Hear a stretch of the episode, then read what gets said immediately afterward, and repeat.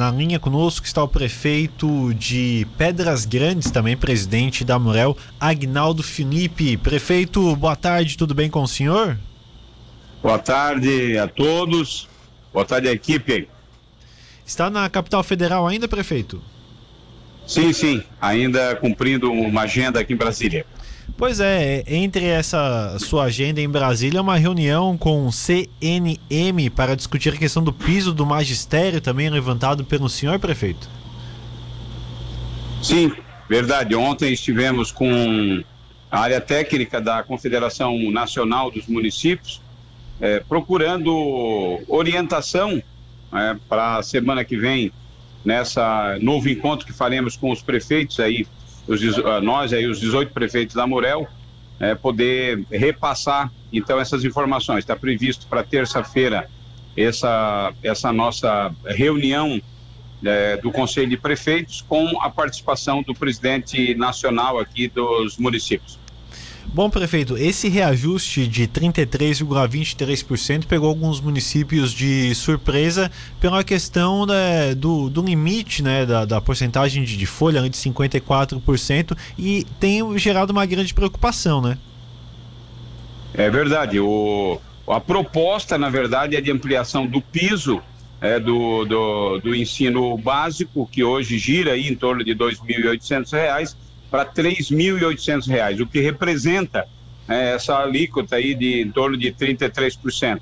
Então, tem municípios da nossa região que já pagam um valor acima do piso, como é o caso nosso aí de Pedras Grandes, em que a gente já paga como piso R$ 3.354. Então, a, a, o índice aplicado não seria o de 33%. Né? Então, a confusão gerada foi é, também é relacionada à legalidade né, por parte é, do, do, do, governo federal, né, sem que o devido repasse é, através do Fundo Nacional de Desenvolvimento da Educação, o FNDE, acontecesse, né, com o mesmo é, com, a, com a mesma paridade, digamos assim, de 33%. Então, nós aplicamos, a maioria dos prefeitos da região aplicou é, a atualização monetária, é, que ficou aí um pouco mais é, que 10%, e ficou pendente para a semana que vem, então, nós analisarmos de forma individualizada é, a situação de cada município é, da, nossa, da nossa região, da Murel, para que a partir daí então nós pudéssemos tomar uma decisão. O prefeito, mas em conversa com os seus colegas prefeitos aqui da, da Morel, que o senhor acaba sentindo de outros municípios. O senhor falou que Pedras Grandes já paga é, é, boa parte de, desse, desse, desse piso salarial. E mas os outros municípios, qual é a conversa que o senhor tem com os outros prefeitos? Olha, esses dados todos estão sendo coletados. Agora a preocupação é a mesma. O governo federal não pode é, simplesmente lançar mão é, de uma proposta é, que submete o município sem que nós tenhamos o recurso para então aplicar é, o, a, o aumento. Nós temos a nós temos a lei de responsabilidade fiscal que nos submete é, e, e, aí um, um índice de é um percentual até 54% para utilização é, com é, pagamento com, com pessoal, né?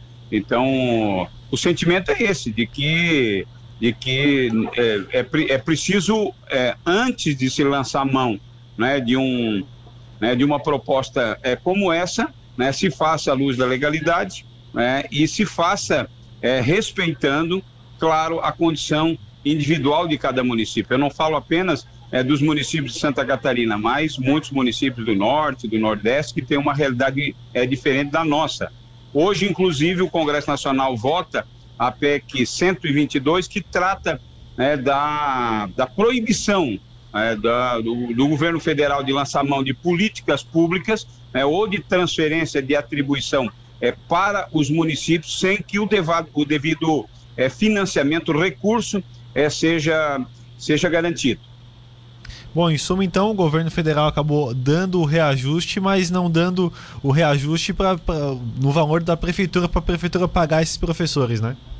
É exatamente isso. Outra coisa é, importante e que está sendo muito trabalhada por parte de Tubarão é que, capitaneada pelo, pelo prefeito Juarez Ponticelli e o nosso secretário, o presidente da fundação, o secretário Maurício Silva, é, é de políticas efetivas é, que façam com que o nosso índice de desenvolvimento é, da educação, esses percentuais, sejam correspondentes é, em termos de crescimento, é, correspondentes àquilo que o, a, a, administração pública vem aportando em termos de valorização salarial do professor. Então, então é preciso que, que novas políticas sejam desenvolvidas e que a meritocracia, né, a assiduidade do professor, né, dos trabalhadores nessa área da educação é, é, sejam, sejam observadas no sentido sempre de é, que nós possamos é, cada vez mais entregar um ensino de qualidade. Prefeito Agnaldo, continua a agenda ainda nesta semana? Retorna aqui para a Praia das Grandes já é, nessa semana ainda?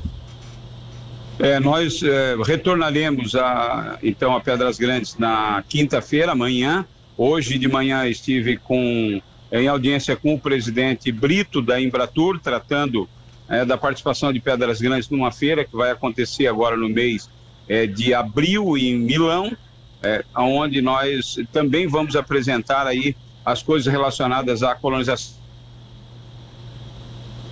partir de Azambuja, lá em 1877. É, hoje iremos participar é, da sessão lá do Congresso Nacional que vota a PEC 122 é, e, e também estivemos ontem no DENIT tratando é, sobre algumas questões aí relacionadas à, à entrega de bens móveis é, por parte da extinta Rede Ferroviária Federal, móveis e imóveis, no caso de Pedras Grandes, uma locomotiva que nós iremos restaurar né, para ser colocada lá na Praça é, Central, ao lado do nossa, nossa primeira estação da linha ferroviária entre Imbituba e Lauro Miller, e também é, recolhendo algumas informações a mais relacionadas à ferrovia litorânea, né, e, e, aí ontem também em contato com o presidente da FTC, é, o Benoni Schmidt, e, e, com o prefeito Rosenvaldo é, de Imbituba, né? Então, é, iremos a semana que vem, com certeza, fazer uma reunião para tratar desse tema aí também, que é uma outra, é um outro projeto muito importante,